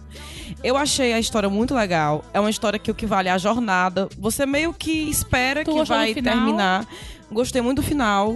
É, é- é- achei um pouco doloroso, assim, o Mas, final. mas eu acho, eu acho, Lu, que não tem certos assuntos, não tem como você falar e ser um final feliz. Claro que não, né? Se Racismo- você pensar na racismo é escravidão, um, gente. é outro. não tem como, não e- tem e- como ser um final. não Isso ser é um final muito, isso é muito tocante. E aí, assim, é, a autora, a, a Octavia Butler, ela nasceu em 47. E ela viveu, ela cresceu. O pai dela era engraxate, a mãe dela era doméstica. E ela cresceu em uma cidade que era, que era racionalmente integrada, né? Que existia nos Estados Unidos, que era só os negros naquele bairro e tal. E ela, por ser mulher, por ser negra, por ser muito pobre, escrevia na escola e tal. E ela e tava numa biografia, uma biografia dela. E, e o primeiro contato dela com ficção foi quando ela assistiu uma série A Garota Diabólica de Marte. E ela achou tão besta. Assim, tão ridícula, ela pensou, poxa, eu escreveria tão melhor essa história. E ela começou a escrever. E aí, o, esse livro, Kindred, ele foi o primeiro sucesso da carreira dela. Depois dele, teve mais 15 livros publicados. Todos nessa. Na, na- é, nessa- linha né, de ficção científica. E o próximo livro, que eu tô super curiosa pra ver, que vai ser lançado aqui, acho que daqui pro ano que vem, é a Parábola, Pa- a Parábola do Semeador. Que conta, fala sobre uma crise ambiental e econômica que acontece nos Estados Unidos que leva ao caos social. E esse Eita. livro foi muito comentado durante a campanha do Trump. Porque o livro meio que prevê a eleição dele pra presidente. Nossa. Inclusive, Nossa. é, a chegada dele no poder. Inclusive, é, a- o slogan da campanha parece com algo que é escrito no livro. E aí tem até um artigo em inglês, vou passar o link pro Caio depois, pro Caio colocar no po- no post. Tem um artigo sobre isso, que saiu, saiu no New York Times. É em inglês, mas né, fica aí pra quem tiver interesse. Que acontece que, que tem esse livro. Enfim, ela entrou pro Hall Internacional da Fama dos escritores negros. Infelizmente faleceu em 2006. Ela faleceu? Ela faleceu já em 2006, Ai, mas triste. assim, tô louco pra ler todo, tudo Tem um que legado, tiver né? dela. Tem um legado. A história é muito legal, gente, assim. E você, acho que tu, tu teria ganhado a indicação, assim, a, a vontade da pessoa de ler, se eu tivesse dito que é uma ficção científica sobre escravidão. Não é? Porque você não espera. Você não Esse espera. tema, É. né? Gente, Você eu não- espera. é. Totalmente improvável. Assim, eu, é, eu sei que quando você. Tem pessoas que gostam de ler algo sem saber nada, né? Então. É, tem. Eu, eu li sem saber de nada, até porque a Rafa ganhou, não tinha lido ainda. E eu peguei de supetão, não pesquisei, eu não li a sinopse atrás, eu não li nada. Nem sabia do que era. A não ser o nome Laço de Sangue, você espera, né? Que tal. E o livro já começa de uma maneira meio impactante, assim. Porque. É- começa no fim, entendeu? Assim, Sim. Uhum. ele conta uma situação e depois vai explicando o que vai acontecer. tempo, então a gente né? já sabe de tal coisa que vai acontecer, então a gente já tá sentido por isso. Poxa, aquilo vai acontecer. Você passa o livro esperando que aquela situação aconteça. E assim, tem, tem algumas. Não sei se as pessoas vão sentir isso se lerem, mas eu senti assim, tinha algumas pegadinhas. Você, "Puxa, agora vai acontecer tal coisa. E meio que não é, e vai arrastando a história. E quando eu percebi do que se tratava, eu, caramba, aquilo, sabe? Eu- seco, foi né? um outro olhar. E é muito massa, assim. Eu achei. Até porque Ah, muito ela, ela, ela vai vivenciar a escravidão com uma concepção contemporânea. Exatamente. Né? Tem todo é, uma- um é. peso ali de ela estar um observador contemporâneo numa situação passada. E será que. E eu fico pensando na gente, será que a gente ia aguentar, entre aspas, assim. Por exemplo, quando, quando teve o filme da Mulher Maravilha, tem uma cena muito engraçada que ela vai. Ela, ela entra numa reunião de homens e ela fica indignada porque eles não querem deixar ela falar, porque acham que ela é secretária, porque, né? Sim. porque ela vive num lugar onde as mulheres são super exaltadas. Aí eu fico pensando, hoje a gente tem essa posição. Se eu volto pra um lugar onde eu vou ser rebaixada, simplesmente, né, pela cor e tudo mais, como, como, ser, assim? Né? E ela passa alguns perrengues até ela começar a entender que tipo de comportamento ela teria que ter. E assim, O curioso é, foda. que, é que mesmo ela, ela sendo negra e já te- ten- tendo entendido as coisas que ser negro acarretam, ainda assim ela se assustava. Total, com as é coisas, assim. né? Então, o- a maneira como a Otávia escreve, eu tava até conversando com o Gabs, e assim, a gente achou alguns. Ela não escreve tão bem, assim, tem algumas coisas que eu não sei se é da escrita dela ou da tradução, né? Assim, às vezes tem na mesma página um 10 deu de ombros. Isso aqui é deu de ombros. Tem 10 vezes essa Sim. expressão, que é bem comum nos livros. E, a- e ela tem uns- uma escrita meio assim em alguns momentos. Porém, a história é tão forte. E a maneira, como eu falei, meio visceral como ela conta as coisas, né? Em questão de, de sexo, que ela retrata, dos estupros e, e dos castigos. Meio, meio assim, é sem poupar. Não tá poupando o leitor, entendeu? E você. Aí você tem aquela, aquele impacto de estar lendo aquilo, e o impacto maior ainda de saber que coisas que realmente ocorriam, né? E é isso. Amei, Lu. Ele é muito legal. amei, amei. Vou querer ler. Vou querer ler. Vou ficar até meio assim, pensativa. depois disso. Vou pensar aqui, enquanto eu penso, Caio, tu vai subir a música. E aí a gente volta com o bônus track, né? Que é o que tá vendo ouvindo, mano. Não. Vai.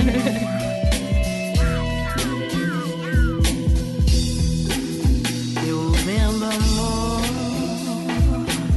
Quem quer comprar o que te sobra? Se não respostas de perguntas que ninguém fará. Há pouco tempo eu não falava sério. E hoje falo sério, pois é pouco tempo. Meço a diversidade do universo e idade. Mostra qual a importância de bons argumentos. Ao lidar com dois extremos de um só sentimento. Tenho mais que obrigação de ter reflexão. Quando em uma relação não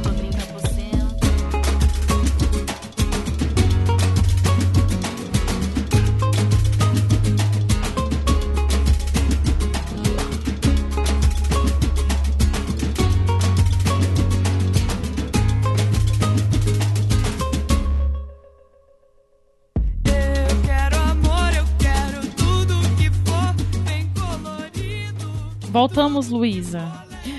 Tu sa- dela de e Tu não volta. sabe, e tu não sabe de quem é o bônus track que vai ter agora. Via voz de uma pessoa muito querida pela gente. Voz. Essa Lívia, gente. Eu faço com De ela? uma pessoa muito querida. Eu vou até querer saber depois o que bônus track é esse, ver se ela tá fazendo as coisas direitinho. Vai, Saudades, Caio. Emia. Vai, Caio. Grite comigo, A, A, E, I, O, O, A, E, I, O. Oi, pessoal. Oi, meninas, tudo bom? Aqui é a Emília. Infelizmente não posso estar aí na gravação presencial, mas não quis me abster de participar desse Iradelas. E vim aqui para indicar um joguinho de cartas. Chama Exploding Kittens. É um card game clássico de estratégia que conta um pouco de sorte, que teve um sucesso grande até por causa da sua campanha que foi totalmente financiada no Kickstarter. E com isso ele alcançou uma quantidade de pessoas muito grande, principalmente essas pessoas que são mais ligadinhas em jogos de, de cartas, jogos de tabuleiro e tal, sabem, já ouviram falar desse jogo. É, é um jogo muito bonito, muito divertido, bonito assim, fofinho, né? Com a tradução livre aí do, do título, Exploding Kittens, é gatinhos explodindo. O que acontece nesse jogo é que vão ter entre dois e cinco jogadores a partida. Cada jogador tem algumas cartas de ação na mão. E aquela pilha de cartas onde você retira as cartas, ela possui, a depender a quantidade também de jogadores na mesa, ela possui alguns gatos que explodem na sua mão. Então, quando você compra essa carta, se ela tiver o gatinho que vai explodir e você não tiver uma carta de ação que vá desarmar a bomba, você vai ser eliminado da partida.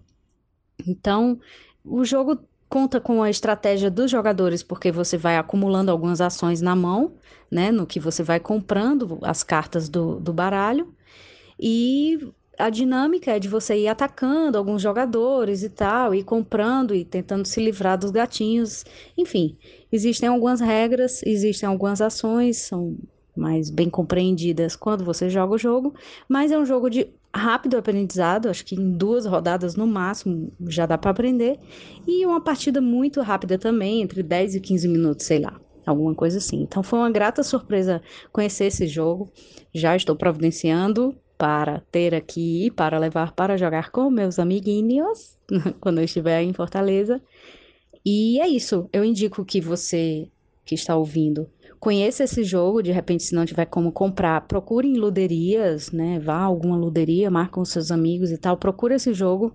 Eu recomendo. Eu acredito que, que deva ser, não deva ser difícil de encontrar em algumas luderias, pelo menos, né? Por causa desse sucesso que esse, esse jogo fez e ele não é caro. É, é isso que eu queria indicar. Gatinhos explodindo, gatinhos fofinhos. um beijo, gente. Tchau.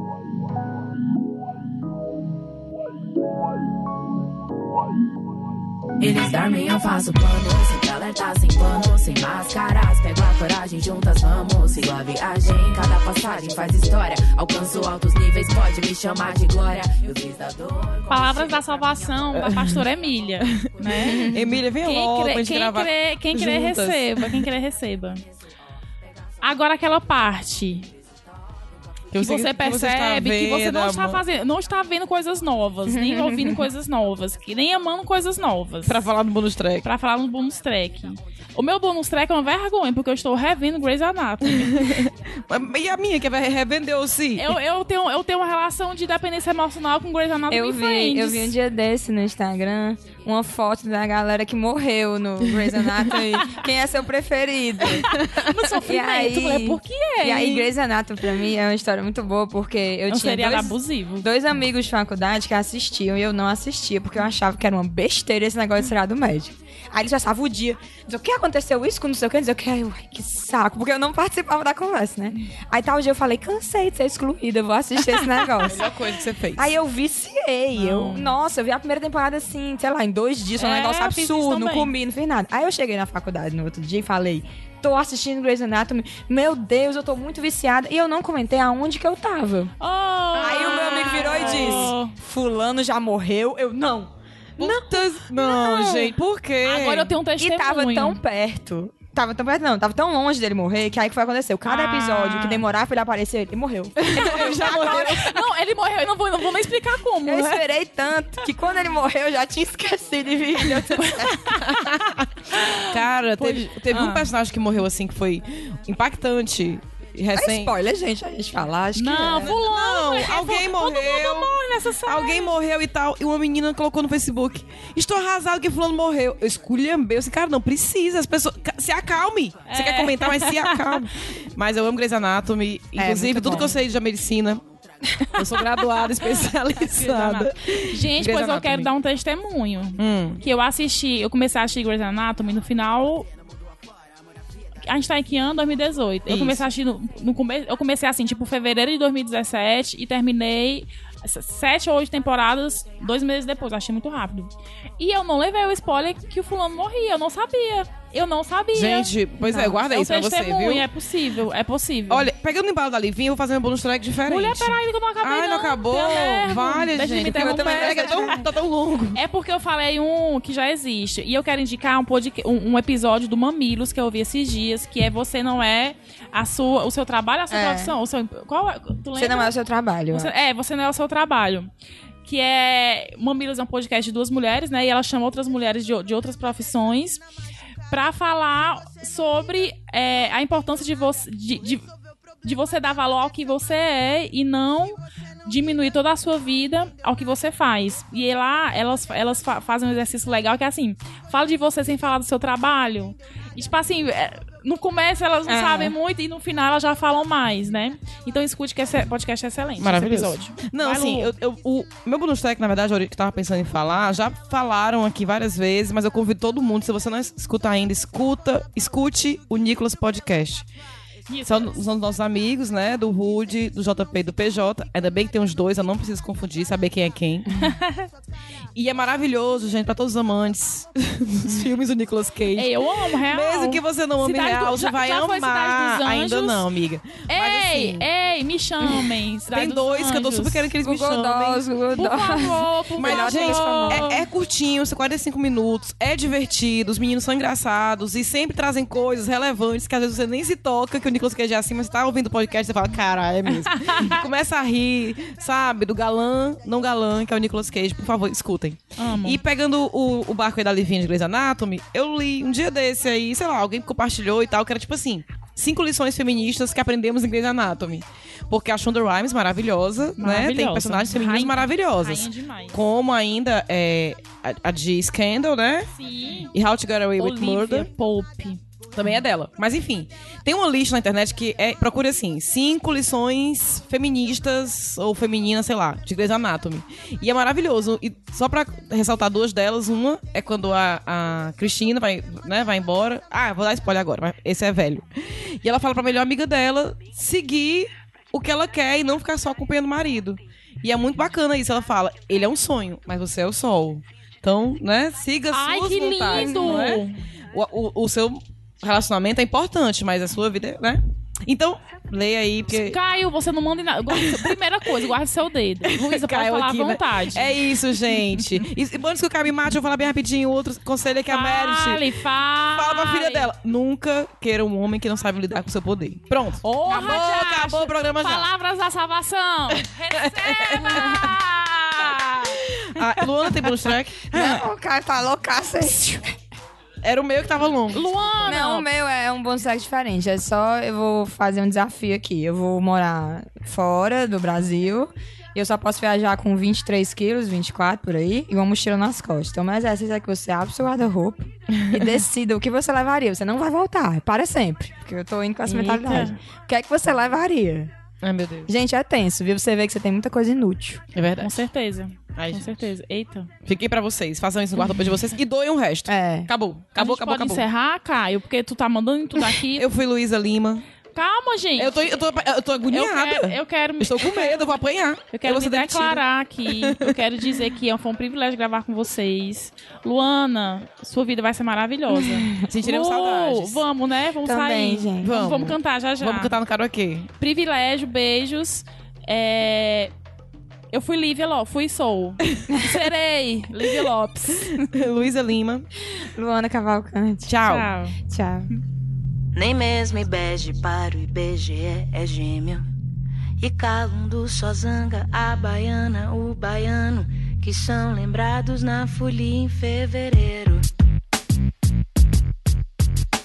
Aruanda, Aganju, Azunodô, Ajaiô. Palavra véia, longe da onomatopeia, de tapar o sol com a peneira, escantear o índice na prateleira. Não fecha a conta, a cota é pouco, o corte é fundo. E quem estanca sabe o choque do terceiro mundo. De vez em quando um abre a boca sem ser oriundo. Para tomar pra si o estandarte